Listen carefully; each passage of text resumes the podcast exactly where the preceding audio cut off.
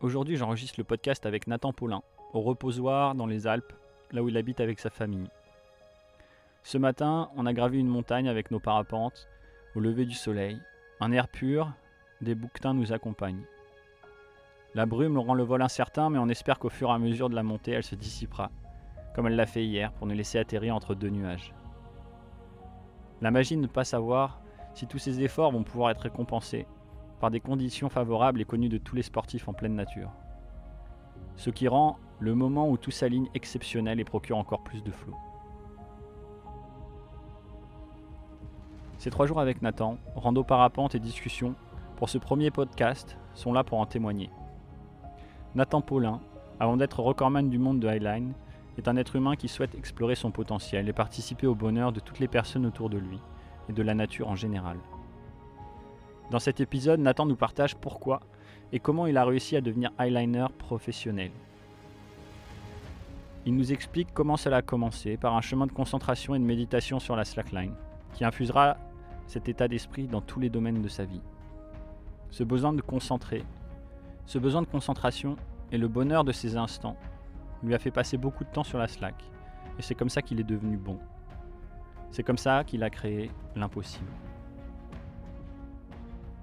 Devenir eyeliner professionnel, ça n'existait pas en France. Et pourtant, il a créé une nouvelle profession.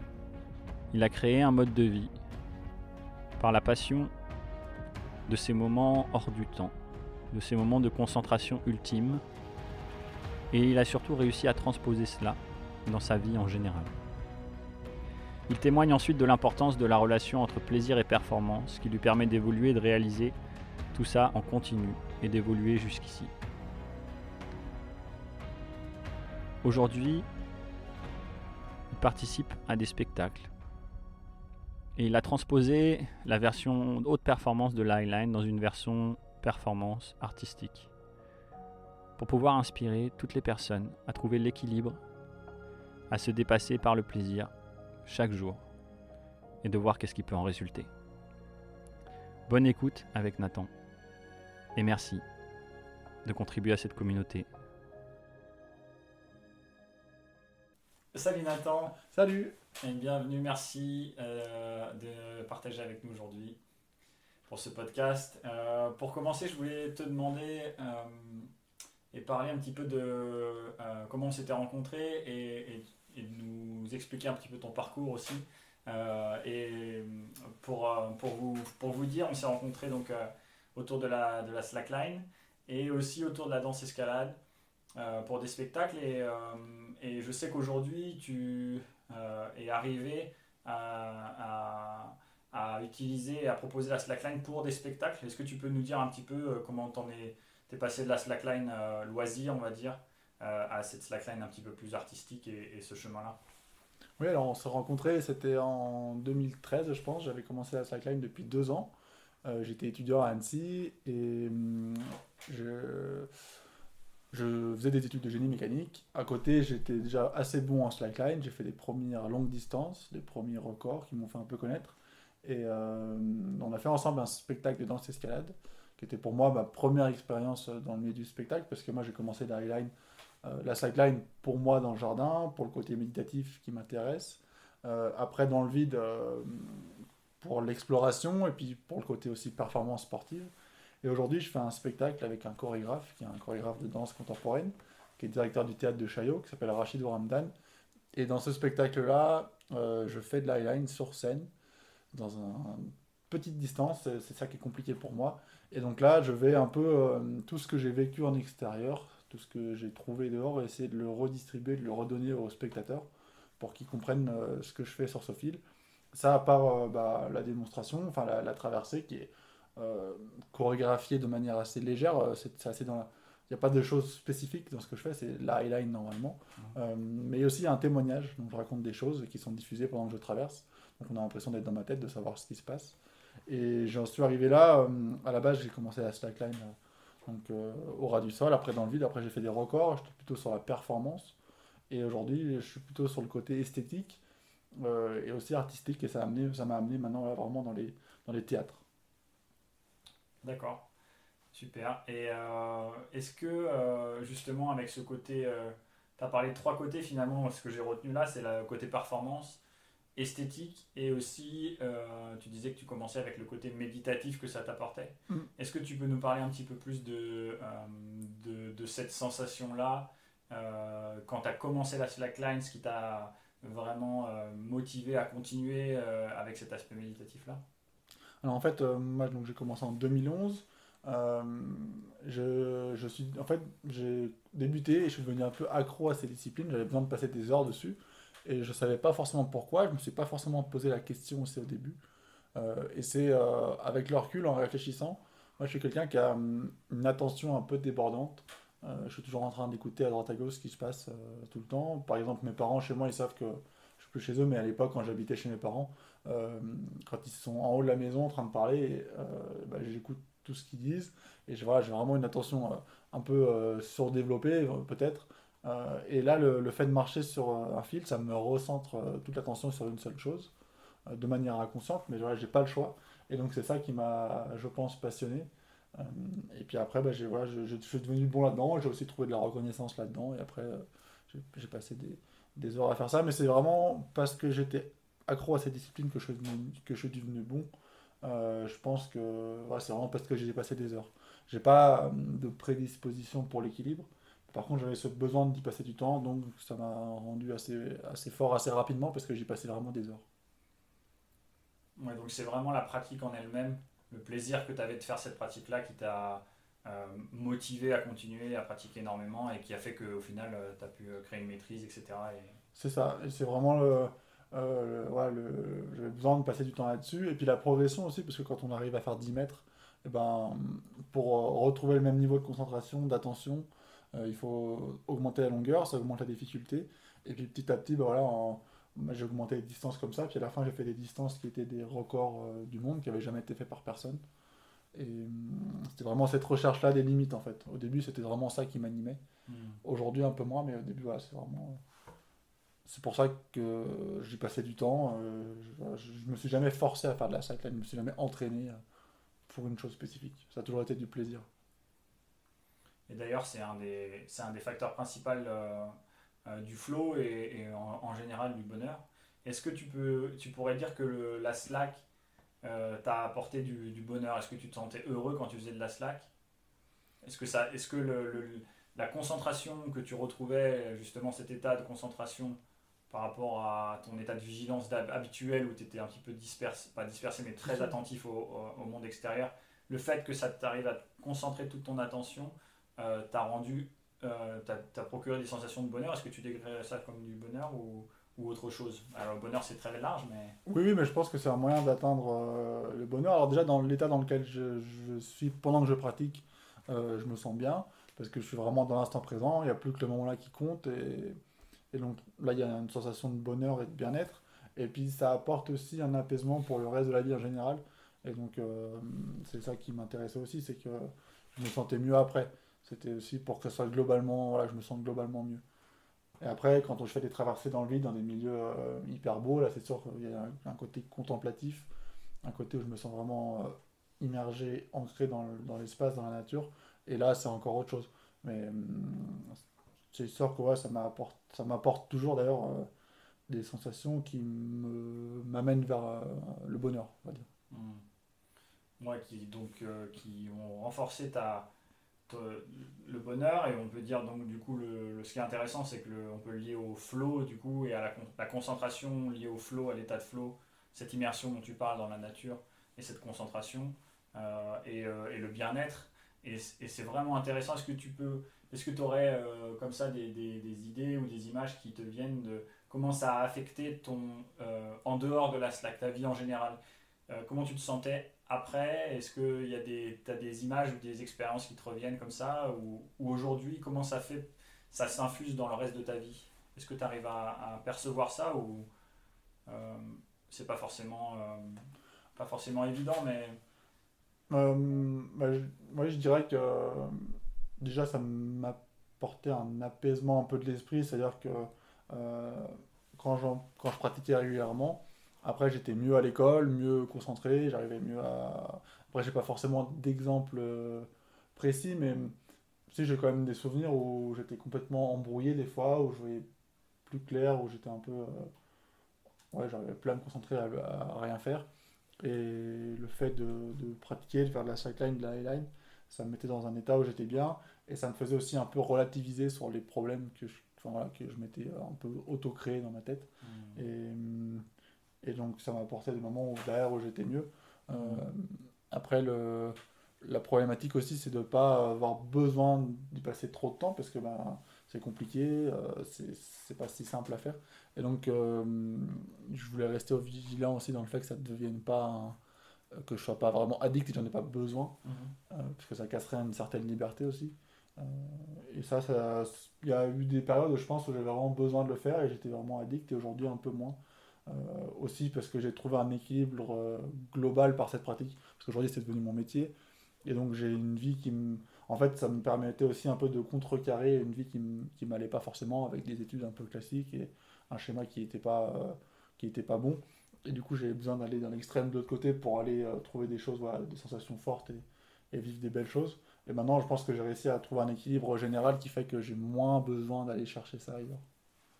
Ouais, ça t'a permis de, de sortir d'un système, on pourrait dire que ce soit un système euh, ce qu'on, avec les études, ce qu'on doit faire, ce qu'on est censé faire un petit peu classiquement, et aussi un système de croyance par rapport à ce que tu disais, de, de te libérer un peu de, de des, des, pensées, etc.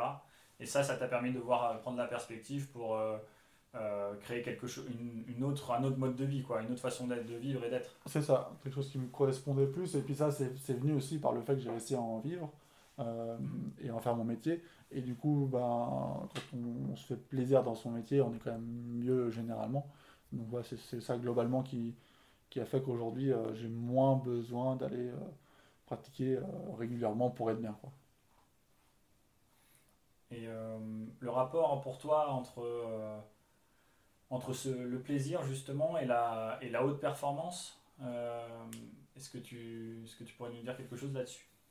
Bah, Moi, pour être performant, euh, je fais des choses qui me plaisent, enfin, c'est, ça va de pair. Euh, c'est par le plaisir que, que je deviens performant. Et après aussi, la performance permet d'accéder à du plaisir. Je, que je pense je suis quelqu'un qui me contente pas de. Quand je fais quelque chose, j'aime bien le faire à fond, euh, vraiment aller au bout, m'améliorer constamment. Et, du coup, il euh, faut que ce soit quelque chose qui me plaise, mais pour me faire plaisir, j'ai besoin aussi d'aller faire d'aller dans d'aller pousser un peu les choses un, peu plus loin euh, d'aller essayer de m'améliorer d'aller voir mes limites et ça ça vaut aussi quand je fais un quand je fais une balade j'ai besoin d'aller vite ou d'aller d'aller chercher quelque chose euh, mais par contre, voilà, j'ai jamais hum, fait de performance sans, sans, me faire plaisir. Euh, j'ai eu rarement des occasions où je me suis entraîné euh, spécifiquement sans me faire plaisir. Pour des projets voilà, vraiment difficiles, je me suis entraîné en me poussant un petit peu. Mais sinon, là, j'ai jamais eu l'impression de m'entraîner en fait. je me suis toujours fait plaisir. Et, et derrière, c'est un entraînement. Et même encore aujourd'hui, quand, quand j'ai besoin de passer du temps sur une highline pour m'entraîner pour un projet, bah, je mets de la musique dans les oreilles, j'essaie de me faire le maximum plaisir pour que ça, pour que ça fonctionne. Et comme la est un sport hyper mental aussi, euh, moi ça fonctionnerait pas s'il n'y avait pas de la notion de plaisir derrière, si, si c'était juste une obligation. Euh, bah, j'ai bien que ça soit que ça vienne de moi, que, que, les motivations soient un peu euh, intérieures plutôt que extérieures. Mmh, intrinsèque, le plaisir de faire et de la, du l'estime de la progression, c'est ce que tu disais, progresser et, euh, dépasser ses limites, voir qu'on peut, euh, on peut euh, évoluer. et ça, tu, tu, as pu voir des, ce qui est vraiment intéressant avec la slackline, de moi ce que j'ai pu voir dans, dans, la pratique que j'en ai eue, c'est la, la c'est très visible la progression qu'on a, c'est qu'on fait, on monte dessus, ensuite on fait quelques pas, ensuite on fait plusieurs pas, ensuite on augmente les distances, etc. Euh, et, évidemment, bon, jusqu'à un certain point, même si là, vous, enfin, tu, tu t'as poussé la, la, longueur et la hauteur euh, très très loin.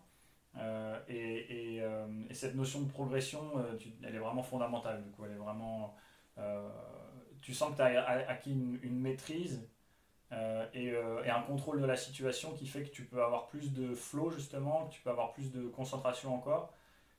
ou est-ce que tu es quand même obligé d'augmenter la distance, d'augmenter la difficulté pour retrouver ça? Tu en as parlé un petit peu tout à l'heure, mais je voulais revenir dessus. Euh, c'est vrai que voilà, la notion de progression, elle est super importante, hein, parce que ben, quand on s'ennuie en fait, hein, si on fait quelque chose qu'on maîtrise complètement. Et donc, euh, c'est vrai qu'en augmentant les longueurs, euh, en augmentant la difficulté, voilà, la slack, il y a vraiment une, une, sensation de progression. Et puis même dans les, dans les au début, on peut être un peu terrifié, même sur une traversée en elle-même les premiers pas, on va pas être bien, puis après on va être de mieux en mieux. Et hum, c'est vrai qu'aujourd'hui, moi, euh, j'ai plus trop l'impression de progresser. Là, ça fait quasiment 10 ans que je pratique. Euh, après, c'est peut-être que moi aussi, je me confronte pas à des choses euh, plus difficiles. je pourrais varier les pratiques, aller vers des choses où je suis moins à l'aise, par exemple, comme les figures en laine, des choses comme ça. Mais c'est pas des choses qui m'intéressent vraiment.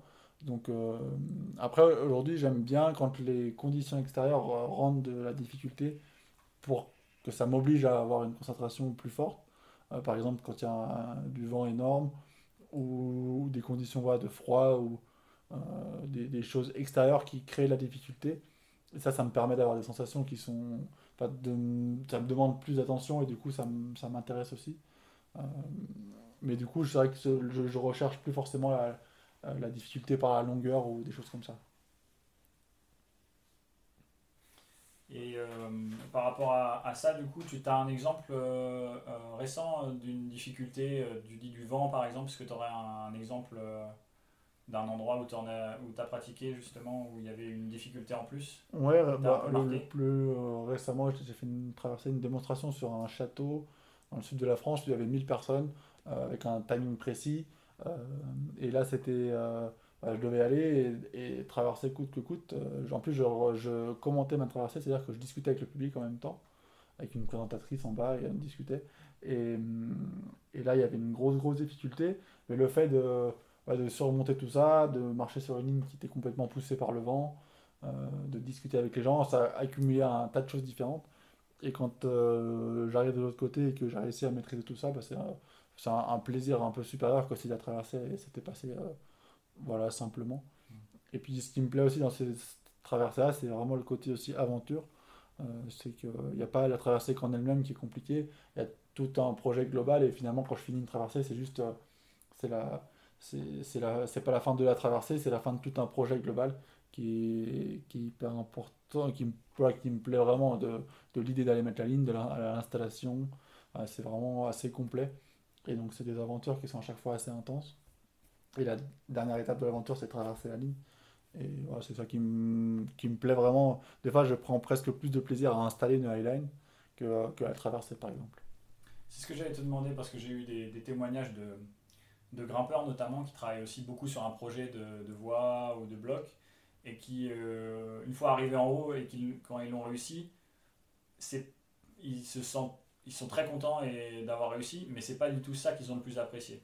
Et donc du coup, j'allais te demander quelle est l'étape que tu préfères entre guillemets euh, en général ou euh, euh, à quel moment en général, s'il y en a un, tu te sens le mieux dans, dans, dans la création d'un projet de, de, de, Highline quoi, ou de Slackline. c'est vrai que toutes les étapes m'intéressent. après, y a, y a, à chaque fois, il y a des petites victoires. Quoi. Le moment le plus fort, souvent, c'est quand je fais les premiers pas, quand la ligne a été installée finalement, qu'on a réussi à le faire, et que je suis debout, euh, voilà, après avoir imaginé ça pendant, pendant un moment et que je commence à marcher. Là, c'est assez fort. Et c'est vrai que souvent, j'ai, à la fin, j'ai, quand je termine un projet, j'ai un côté hyper heureux, hyper content, mais en même temps, une petite déception de me dire, bah maintenant, qu'est-ce, qu'il faut, qu'est-ce que je vais faire d'autre? Parce que, parce que ben, il n'y a plus rien, quoi. j'ai passé tellement d'énergie, de temps pour réussir à faire ça. Et donc, euh, j'ai un peu du mal à chaque fois avec ça, avec le côté. Euh, souvent, j'expose pas de joie vraiment parce que voilà, il y a toujours une petite part de moi qui me dit Ah, vas-y, toute l'aventure est terminée. Et donc, c'est vraiment toutes les étapes une par une. Il n'y a, pas d'étape qui me plaise le, plus, on va dire. Voilà, j'adore quand on arrive sur place, quand on a des équipes qui sont faites, que tout est préparé, que tout déroule et qu'on installe. Et puis, des fois, simplement le fait d'accéder quand on est en montagne, qu'il faut grimper, ça c'est sympa aussi. Euh, c'est très lié à ce que, ce que tu dis là, c'est vraiment intéressant parce que par rapport au flow, il y, a un, cycle de flow en fait, qui est un cycle hormonal en général et euh, nerveux qui passe toujours par le travail et l'effort en fait, une forme de répétition ou d'effort et ensuite, il y a un, espèce de moment de, lâcher prise où justement on a, on a installé, il y a eu l'équipe, il y a eu tout ce moment de préparation, même avant évidemment, hein, toutes les, l'organisation, les autorisations aussi, etc. et les deux premiers pas, c'est un petit peu ça peut-être. enfin, les quelques premiers pas, c'est vraiment ok, tout est bon, c'est parti, on, y va. Et, euh, euh, l'étape d'après, en général, c'est le, le flow. Euh, et, et, à la fin, quand c'est réalisé, c'est très intéressant parce que ça fait aussi lien avec ce cycle, c'est qu'il y a toujours une phase de récupération, une phase de, rien ou de, manque qui est pas forcément facile à, à gérer parce que et, d'ailleurs, souvent dans, notre société, on a beaucoup envie d'être dans l'action et on a du mal à être dans le rien, justement. Et ça, c'est assez difficile. Et pourtant, c'est hyper nécessaire d'être euh, dans la récupération. Euh, tu, peux. Est-ce que, ça, résonne avec certains, moments chez toi? Certains, euh, Certaines périodes de ta vie où tu sens que tu es plus dans la récupération? On va faire une pause, je pense. Je vais juste voir si c'est bon. T'as lancé là, ouais Ouais, je pense que c'est bon là. Ça tourne. Ouais. Oui, donc euh, c'est très intéressant cette, euh, euh, ces, étapes et ces notions dont, dont tu parlais, de, des premiers pas et ensuite après la ligne, d'avoir traversé la ligne et d'être pas forcément le plus heureux à ce moment-là parce que du coup c'est fini, tu sais pas ce qui va se passer après ou, ou qu'il n'y a plus rien en fait. Euh, c'est très intéressant parce que c'est lié à la notion du cycle du flow avec toujours cette idée du travail, de la répétition, euh, de l'effort d'une certaine manière qui va entraîner euh, une forme de, de, lâcher prise, une forme de concentration, une forme d'abandon en fait des limites et de dépassement de soi par la répétition et la maîtrise. Et ensuite ce lâcher prise qui est un peu le résultat et en même temps euh, une valeur, euh, un état d'esprit dont on pourra reparler après, euh, entraîne le flow. Et après ça, comme ça demande beaucoup de ressources, comme un projet d'ailleurs, il y a toujours une nécessité de récupération, de rien. Et on a souvent du mal dans nos sociétés avec, avec ça. Est-ce que tu peux nous dire, toi, si, quels sont les moments où tu as l'impression de récupérer, entre guillemets? Quels sont les moments où il y a moins de choses et comment tu vis ça? Alors oui, je pense que c'est euh, important d'avoir des phases euh, un peu de vide, de creux, euh, parce qu'il y a une... Quand on est dans l'hyperactivité, qu'on enchaîne tout le temps plein de choses, bah, c'est un peu aussi un moyen de, de fuir quelque chose. Enfin, quand on ne prend pas le temps de se poser, moi j'ai besoin d'avoir des phases où j'ai beaucoup moins de choses, où, où j'ai moins de projets, où je me prends moins la tête, parce que sinon c'est épuisant de faire ça tout le temps. Et hum, c'est vrai que ces phases, elles sont pas forcément les plus faciles à vivre. Euh, mais c'est vrai que hum, moi, naturellement, par mon métier, euh, j'ai des moments où c'est hyper intense, où j'ai plein de choses. Euh, des moments où je récupère, où j'ai plus de temps pour moi et je peux faire des choses vraiment différentes. Et c'est comme ça aussi que je me fais plaisir parce que sinon je m'épuiserais en fait à vouloir toujours avancer. Donc moi, ces moments-là, je les vis de manière assez naturelle j'ai l'impression de les accepter pas trop mal. Euh, des fois, c'est un peu dur au début, euh, j'ai un peu de frustration, puis finalement, je laisse un peu. C'est aussi une autre forme de lâcher, prise, quoi, de dire bah, tu perds pas ton temps, c'est bien aussi de, de, de, de, prendre son temps et de ne pas forcément toujours avancer et concrétiser des choses. Donc, c'est des moments que je vis régulièrement et, et que j'accepte assez bien aujourd'hui. Et c'est par rapport à ça, euh, ces moments justement euh, de, rien. Est-ce que tu les trouves aussi au quotidien? Est-ce que tu sens qu'il y a des rythmes au quotidien? On peut, Pour parler des routines justement, euh, en général, tu une journée, est-ce que tu pourrais identifier des moments où il y a plus, de repos, des moments plus d'action, etc. Est-ce que tu peux nous parler un petit peu de, de ta journée? Parce que je sais que c'est dans toutes les voies d'excellence, c'est très euh, c'est très important ce côté routine. Pour le cerveau, c'est aussi très important d'avoir des routines puisqu'il va euh, automatiser et donc euh, plus facilement s'engager dans, dans, dans, la journée. Est-ce que tu peux nous parler de tes routines au quotidien, une journée type rapidement ou justement quels sont les moments où tu es le plus vraiment dans l'action dans la journée et les moments où tu es plus dans le repos? Alors, ouais, moi une journée type c'est j'essaie de faire du sport le matin. Donc je me lève assez tôt. en été, je vais partir en montagne, courir et descendre en parapente. En hiver, ça va être pareil avec les skis de rando. Et ces phases-là, elles sont disons que je ne vais pas utiliser les mêmes choses en fonction des moments de la journée. Le, matin, ça va plus être quelque chose avec le corps. Euh, et, j'ai mon cerveau qui se repose, entre guillemets, parce que je, enfin, je, je pense à rien, je suis dans l'effort et je suis vraiment dans, ce que je fais. Et puis après, euh, une fois que j'ai fait du sport, que je me suis dépensé déjà, euh, que j'ai eu du plaisir en descendant, que ce soit par le ski ou par le parapente, bah, je suis mieux pour passer une bonne journée. Et là, du coup, bah, le, le corps se met plutôt en repos parce qu'il a, déjà fait son job de la journée. Et après, c'est plutôt euh, ben, là que je vais réfléchir, que je vais travailler sur l'ordinateur et, et, avancer sur les projets. Donc, c'est ces phases-là. Je pense que la phase du sport du matin, elle est assez. Une phase un peu du de réveil du cerveau et puis de. voilà, de, enfin, moi, ça me fait du bien d'être dehors, d'être dans la nature. Et donc, c'est un petit peu comme ça que je fonctionne principalement sur les journées. Euh. Ok. Et euh, est-ce que tu est-ce que tu as l'impression, euh, ou comment est-ce que tu crées du succès chaque jour? Est-ce que tu vois, en disant, tiens, j'ai gagné ma journée, en gros, je, je, me, je sens que, par exemple, cette pratique de sport, me, je l'ai fait le matin et du coup, après, euh, en fait, j'ai déjà fait quelque chose de très important. Et quelles, quelles, seraient les routines qui seraient les plus importantes pour, te, pour créer un succès chaque jour, par exemple? Alors, ouais, ça, moi, il y a toute cette phase-là de, de, sport avec euh, un côté se dépenser, un côté euh, plaisir. Mhm. Euh, et, et j'ai besoin aussi de fatiguer mon corps. Si je fatigue que mon esprit, ça marche pas aussi. J'ai besoin d'avoir une fatigue un peu globale. Et c'est vrai que d'avoir un petit accomplissement le matin, ça permet déjà de se dire gérer ici ma journée. Après, ça passe aussi par une journée de travail. Quand j'ai j'ai enchaîné des mails que j'ai bien avancé sur tous les projets, bah, je suis aussi satisfait de ça. après, voilà, c'est vraiment, j'essaie de, de, de, de, me contenter de ça et de d'être heureux quand j'ai fait des avancements. Et puis des fois aussi, des journées où, où j'avance moins, mais là par exemple, j'ai un petit bébé et du coup, je passe du temps avec lui. Et même si je suis moins efficace et, et, voilà, actif sur certaines choses, et ben, euh, je sais à la fin de la journée que je suis, je suis super heureux parce que j'ai passé du temps avec mon petit et que et que je ne regrette pas une seule seconde de ne pas avoir forcément travaillé parce que parce que c'est des moments qui sont uniques euh, qui ne qui vont pas réarriver une deuxième fois.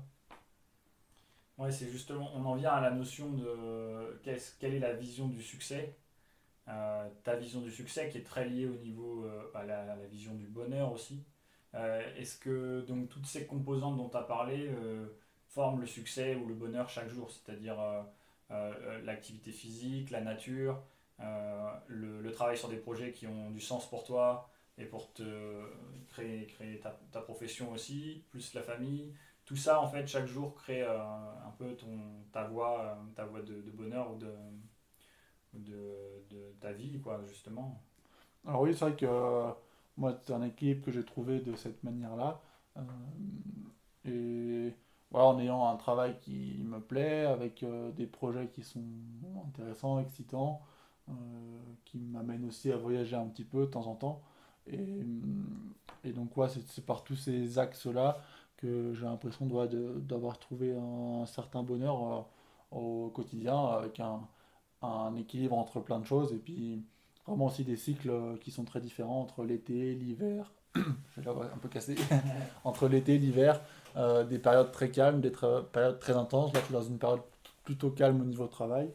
Euh, mais voilà, avec un bébé, donc euh, assez intense quand même au niveau occupation. Ouais, j'ai pas forcément beaucoup de temps pour moi dans la journée parce qu'il faut ça, ça, demande de, ça demande du temps. Et c'est vrai, c'est vraiment ça. Et puis après, le fait d'avoir des projets permet aussi d'avoir un, sens et puis de continuer à avancer.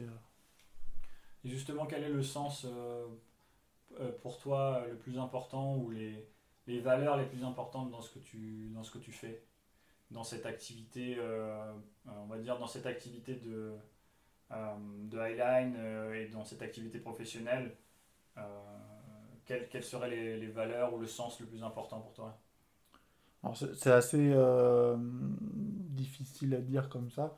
ça va dépendre, on va dire, ça va dépendre des projets en eux-mêmes, mais moi j'ai besoin d'avoir un. je sais pas trop quoi répondre. non, c'est pas évident. ah non, c'est pas évident. Parce que c'est vrai que moi j'aime bien donner du sens à mes traversées, donc il y a certains projets, je, je, je, sais pourquoi je les fais personnellement, euh, parce que j'ai besoin de ça pour l'attention, pour le côté méditatif, euh, voilà, pour le plaisir. Et puis j'ai fait plusieurs traversées euh, pour différents contextes, pour des associations, pour le Téléthon, des traversées pour parler du réchauffement climatique, des choses comme ça. Et donc des fois j'aime bien donner un sens vraiment concret à ce que je fais, parce que j'ai la chance des, fois d'avoir une médiatisation qui est assez importante. Et quand je peux la transformer pour des, des actions qui, qui, ont du sens, voilà, qui, qui permettent euh, de faire quelque chose de bien, bah, ça, c'est important pour moi. Euh, et puis après, je pense aussi, dans les valeurs que j'ai, c'est d'essayer de contenter un petit peu tous les gens avec qui je suis. Euh, que ce soit sur le plan familial ou sur le plan au travail. je suis toujours avec du monde et j'aime bien essayer qu'à la fin, bah, tout le monde y trouve son compte et soit bien dans la situation.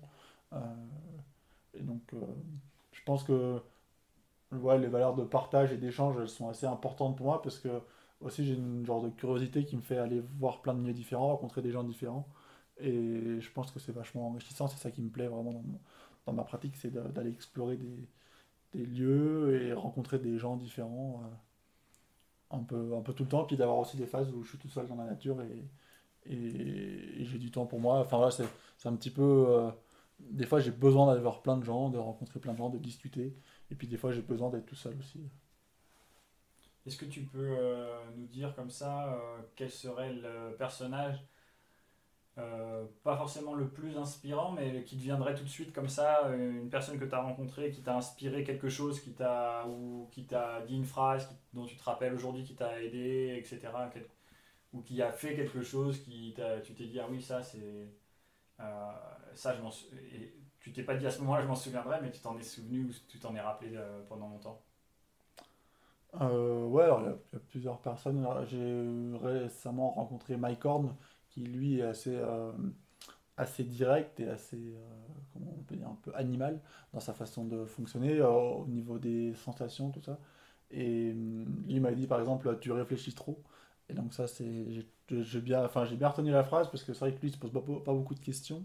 Euh, moi, je, suis, je que je suis plutôt assez intellectuel, à toujours euh, penser à tout, euh, essayer de tout calculer. Et donc ça, c'est une phrase que j'ai, que j'ai, retenue et que j'essaie d'appliquer de temps en temps quand je me pose un peu trop de questions.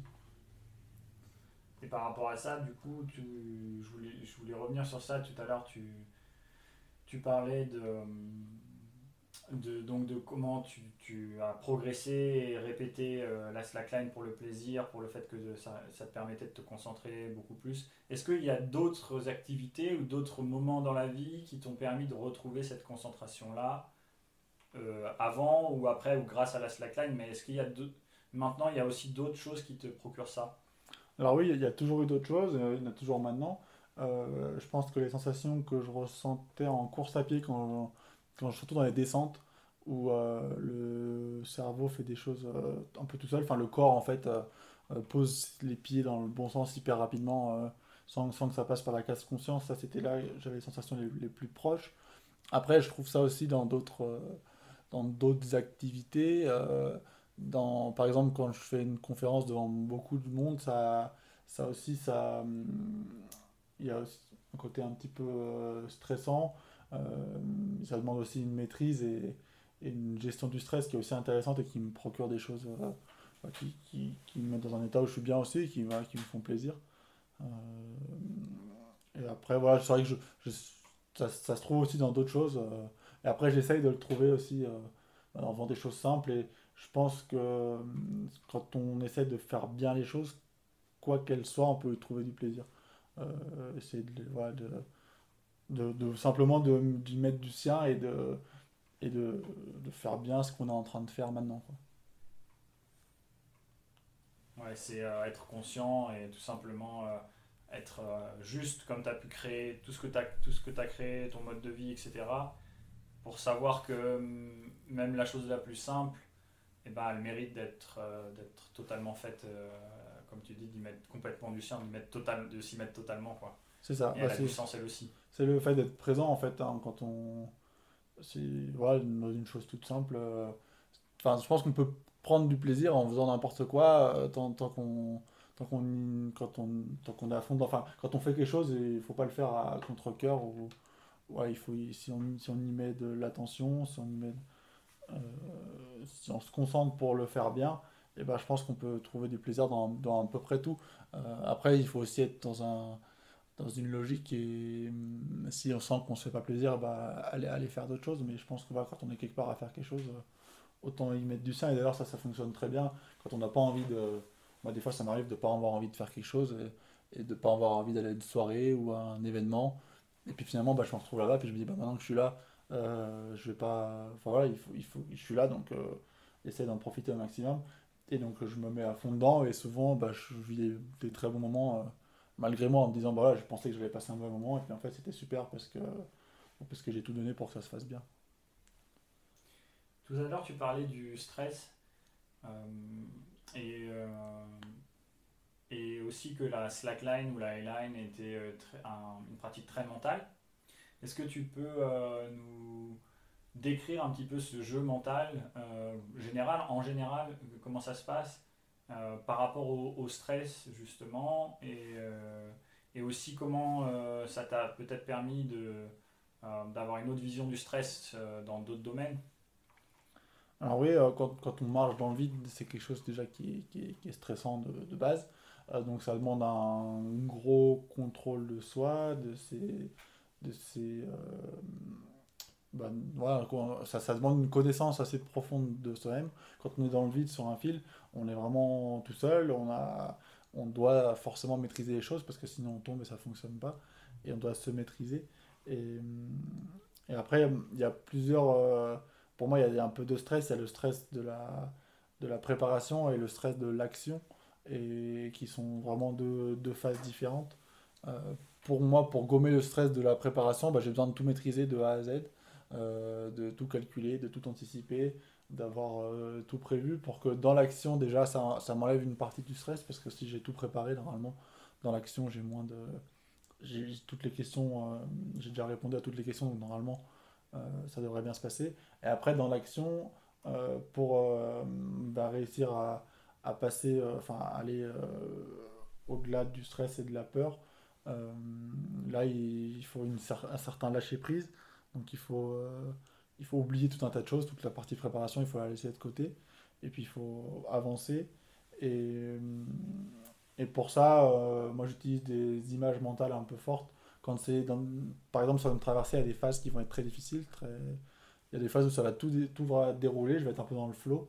Et puis il y a des phases où tout va être. Enfin, des moments qui vont être très difficiles, avec une seule envie, c'est de tomber pour arrêter un peu le calvaire, parce que des fois, c'est vraiment un calvaire, c'est difficile. c'est c'est Et là, le mental va prendre le dessus.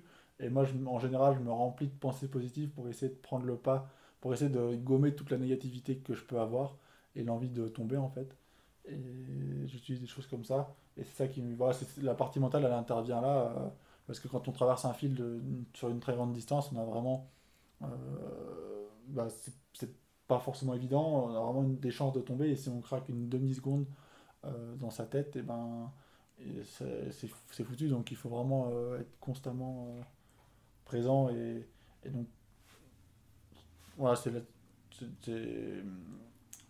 là-dessus qu'il y a une gestion un peu du, du, stress qui, est par phase en fait. Oui, ça ressemble beaucoup à, euh, à, la vie, à la vie en général en fait, avec l'idée d'arriver à trouver euh, des pensées positives chaque jour, de cultiver ça pour pas pour pas laisser tomber ce qu'on est en train de faire, pour persister dans les moments difficiles ou dans les phases de la ligne qui sont difficiles. Euh, souvent on parle dans le flow en tout cas euh, dans l'état d'esprit qui favorise le flow, mais aussi qui favorise euh, euh, la vie en général, c'est la, gratitude, la reconnaissance, ou alors le, le, le, fait de se dire que c'est grâce à ça qu'on va évoluer, créer de l'estime de soi par rapport à ça. Tu, tu penses à des choses spécifiques ou c'est c'est de l'ordre de tiens, euh, j'ai mis tout ça en place et du coup c'est grâce à ça que j'en suis là. Est-ce que tu as des, des, phrases qui reviennent ou, ou alors est-ce qu'à chaque fois c'est spontané? Euh, Alors ça, ça, va être, ça, différents cas. Euh, après c'est vrai que le fait de remercier, d'être heureux d'être là simplement, déjà ça, ça, ça veut dire ça aide. Euh, après vraiment dans les dans les, dans les, dans les pensées positives, ça va être vraiment de chercher des choses euh, positives dans ma vie, euh, des choses qui, qui sont liées aussi aux émotions, qui, qui, vont être par exemple mes parents, mon bébé, ma chérie. Ça, c'est vraiment des, choses fortes que je vais chercher pour, quand, quand c'est très difficile. Et hum, après, voilà, ça, c'est un, un, un, peu de manière, de manière globale ce qui m'aide mentalement. Après, c'est une certaine détermination et puis c'est lié aussi à la, confiance en soi euh, qu'on acquiert euh, bah, avec l'expérience, avec le temps. Et, ça, bah, quand, on, se fait confiance, quand on croit en soi, ça, aide vachement. Euh, et ça, on gagne. malheureusement, ça, ça met du temps à venir. après, il faut faire gaffe avec la confiance en soi parce que quand on a trop de confiance, des fois, on peut vraiment bah, complètement se rater. Et donc, euh, je pense qu'il faut avoir une certaine confiance en soi, une certaine force, tout en étant capable de se remettre en question à chaque instant. Et c'est un peu cet équilibre-là qui, permet d'aller faire des, beaux projets, d'aboutir à des belles choses. Et de réaliser des choses qu'on ne pensait pas possibles. Est-ce que tu pensais que ce serait possible il y a 10 ans euh, de vivre euh, euh, de, ton, ta de cette passion-là, etc. Est-ce que tu te souviens comment tu, quelle croyance tu avais, quelle idée tu avais là-dessus? Alors oui, c'est sûr que euh, le, le, le, fait d'en vivre aujourd'hui, c'est quelque chose que je n'avais pas du tout anticipé. Euh, et, et c'est un schéma de pensée qui est assez... qu'il faut déconstruire et reconstruire. Et ça, c'est vrai que c'est assez difficile. Moi, le moment où j'ai le plus peur dans ma vie, c'est quand quand je suis sorti de la voie classique des études, euh, quand euh, j'ai refusé un travail qu'on me proposait et que j'ai commencé à essayer d'en vivre. Et, euh, et ça, c'est vraiment hyper important. C'est ce que je vais essayer de faire passer à mon bébé, par exemple, c'est que tu peux vraiment vivre de ce que tu veux tant que tu le fais vraiment bien. On en revient un peu à la même chose. Hein. si tu es vraiment passionné par quelque chose et que tu y mets toute ton énergie, il n'y a pas de raison que tu puisses pas en faire un, un métier. Et ça, c'est vraiment la, il y a des recettes, en fait, des, des, choses à faire qui fonctionnent pour tout. Et, euh, et moi, c'est ça qui. Après, voilà, la recette est toujours la même, hein, ça demande des heures et des heures de travail et, beaucoup d'efforts. Mais euh, il y a aussi quelque chose qui est important, c'est que euh, il faut accepter que le plaisir, que le métier peut être un plaisir. Dans notre société, on a pour beaucoup de gens pour qui bah, travailler ça doit être dur, ça doit être laborieux, euh, ça doit pas être facile, voilà. Et des gens qui disent Ah, mais Nathan, il se fait plaisir dans son métier. Enfin, c'est. C'est pas, c'est pas un travail, quoi. Il s'amuse. Mais oui, bah, si, si, si ton travail, ça peut être de t'amuser, euh, profite-en. Mais ça, c'est quelque chose qui est très difficile à, à faire changer dans les mentalités. Parce que pour, pour beaucoup de gens, le travail, ça doit être du labeur, ça doit être euh, de l'effort. Tu dois, voilà, ça, ça, ça, rime pas avec bonheur, en fait. Ouais, et ça, c'est, euh, c'est aussi une des, une des choses bah, que, que j'ai envie de, de, partager à travers, à travers ces, ces audios, ces podcasts. Est-ce que tu pourrais nous donner euh, justement euh, ta vision idéale de la société d'une certaine manière ou quelque chose que tu penses qui pourrait évoluer en, en, positif d'une manière par rapport au travail? Est-ce que, est -ce que tu, tu, souhaiterais ou t'encouragerais les gens justement à faire ce, bah, tu viens de le dire, mais, mais à faire ce pas d'aller euh, croire en, en, leur passion et de se faire plaisir et que ça, ça va forcément leur apporter euh, une activité ou, euh, ou, une vie plus en, en accord, en harmonie, et, et qu'il n'y a pas besoin de travailler, travailler, pousser, pousser, pousser dans quelque chose qu'on n'aime pas, euh, parce que c'est comme ça, pour se détacher aussi, se libérer de la société, des normes, etc. C'est vrai que je pense que si, si on arrivait tous à faire quelque chose qui, qui, nous plaisait vraiment, il y aurait moins de frustration et du coup moins de Voilà, les gens seraient mieux dans leur vie en général. Euh, et ça nous amènerait aussi vers quelque chose, un, modèle un peu plus entre guillemets écologique, parce qu'aujourd'hui, ben, tout, tout, le côté euh, euh, dur de la vie, va être compensé par la consommation, par aller chercher à l'extérieur, par aller toujours acheter des nouvelles choses. et c'est des choses qui nous emmènent vers, ben, vers du mauvais, parce que voilà, de la consommation, de la pollution. Et je pense que si chacun euh, euh, arrivait à, voilà, à se faire plaisir au quotidien, euh, dans son activité simplement, ça permettrait de, bah, d'aller vers quelque chose de mieux, ça c'est, ça c'est sûr. Super. Ben, merci beaucoup, Nathan. Je pense que c'est parfait pour, pour terminer ensemble sur cette vision magnifique de, de la société, du, redéfinir euh, qu'est-ce, qu'est-ce que va être le succès, euh, le travail, euh, associer ça à la performance, au plaisir au quotidien et trouver une nouvelle, euh, une nouvelle vision. donc merci beaucoup et, et tout le meilleur pour toi, pour la suite. Bah, merci à toi, je suis très heureux d'avoir été le premier à passer à Ouais. ton micro. Ouais, ouais, c'est, je suis très content aussi de, que ce soit toi qui puisse euh, démarrer, faire les premiers pas de, euh, de, de cette aventure-là. Et, euh, et j'espère que euh, euh, ça permettra, ça vous permettra à tous qui écoutez de, euh, de découvrir des nouvelles opportunités, de voir que, que tout est possible avec passion et, et plaisir et, euh, et du sens. Bah, merci encore et, euh, et euh, à bientôt. Salut Salut Vous voulez appliquer les pratiques et renforcer votre système de flow pour générer motivation, sagesse et créativité au quotidien? Un épisode vous a particulièrement inspiré? Retrouvez la pratique dans un micro-programme inspiré du mode de vie des personnages du podcast. C'est le programme Inspiration. Alors n'hésitez pas, allez voir et vous pourrez mettre en place ce programme pour vous avec quelques audios, un programme quotidien et des notions clés qui vous permettront de vous, de vous inspirer et surtout de mettre en application les techniques de ces personnages inspirants. Et n'oubliez pas que vous pouvez laisser un commentaire et valoriser ce podcast, le partager et faire qu'on va rayonner ensemble encore plus le flow.